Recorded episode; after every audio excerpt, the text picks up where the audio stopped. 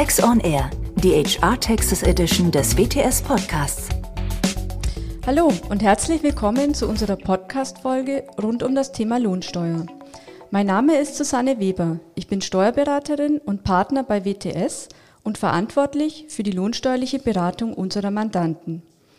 Unser heutiges Thema im Zusammenhang mit der Firmenwagenversteuerung betrifft die Umsatzsteuer. Wegen Corona wurde im zweiten Corona-Steuerhilfegesetz die Umsatzsteuer für sechs Monate von 19 auf 16 Prozent abgesenkt und von 7 Prozent auf 5 Prozent. Das hat auch Auswirkungen auf die Firmenwagenversteuerung und das betrifft in erster Linie die Arbeitgeber. Denn die Umsatzsteuer, die für die private Kfz-Nutzung abzuführen ist, wird im Regelfall vom Arbeitgeber getragen. Meistens wird zur Ermittlung der Bemessungsgrundlage der lohnsteuerliche Geldwertevorteil herangezogen – aus dem die Umsatzsteuer jetzt mit 1616 anstatt bisher mit 1919 herauszurechnen ist. Für den Arbeitgeber ergibt sich also eine gewisse Ersparnis durch die Umsatzsteuersenkung. Für den Mitarbeiter ändert sich in Bezug auf den Geldwertenvorteil erst einmal nichts. Der Bruttolistenpreis, der ja aktuell 19% Umsatzsteuer enthält, bleibt unverändert und wird nicht gemindert. Denn für die Ermittlung des Geldwertenvorteils ist der Bruttolistenpreis im Zeitpunkt der Erstzulassung maßgebend und der ändert sich nicht, solange das Fahrzeug als Firmenwagen privat genutzt wird. Nur wenn der Geldwertevorteil nach der Fahrtenbuchmethode ermittelt wird, bei der ja die Bruttogesamtkosten des Fahrzeugs maßgebend sind, kann sich die Absenkung der Umsatzsteuer auf den Geldwertenvorteil auswirken. Mitarbeiter können aber auch von der Umsatzsteuersenkung profitieren, nämlich dann, wenn der Mitarbeiter einen neuen Firmenwagen bekommt, der in der Zeit vom 1.7.2020 bis 31.12.2020 erstmals zugelassen wird.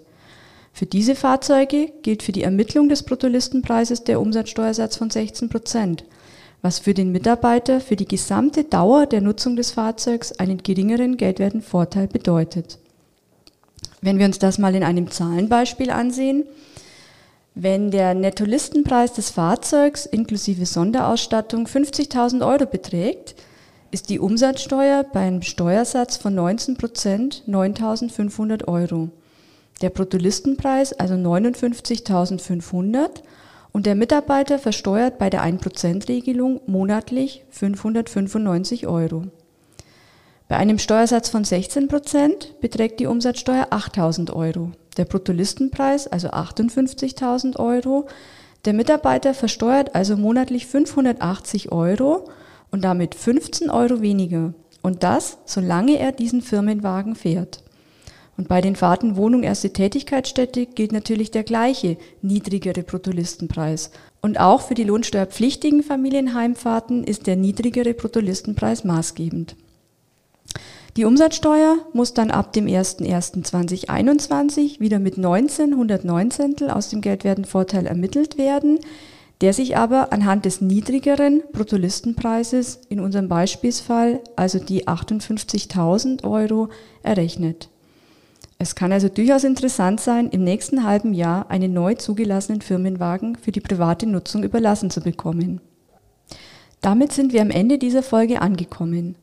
In einer weiteren Folge stelle ich Ihnen vor, welche Auswirkungen die Corona-Krise auf die Versteuerung des Geldwertenvorteils für Fahrten zwischen Wohnung und Arbeitsstätte hat, was dann interessant ist, wenn Sie Corona-bedingt viel Zeit im Homeoffice verbringen. Ich bedanke mich fürs Zuhören und hoffe, ich konnte einige interessante Einblicke in unser heutiges Thema geben. Falls Sie Fragen hierzu oder zu unserem Podcast haben, lassen Sie es uns gerne wissen. Sie erreichen uns unter der E-Mail-Adresse podcast.wts.de.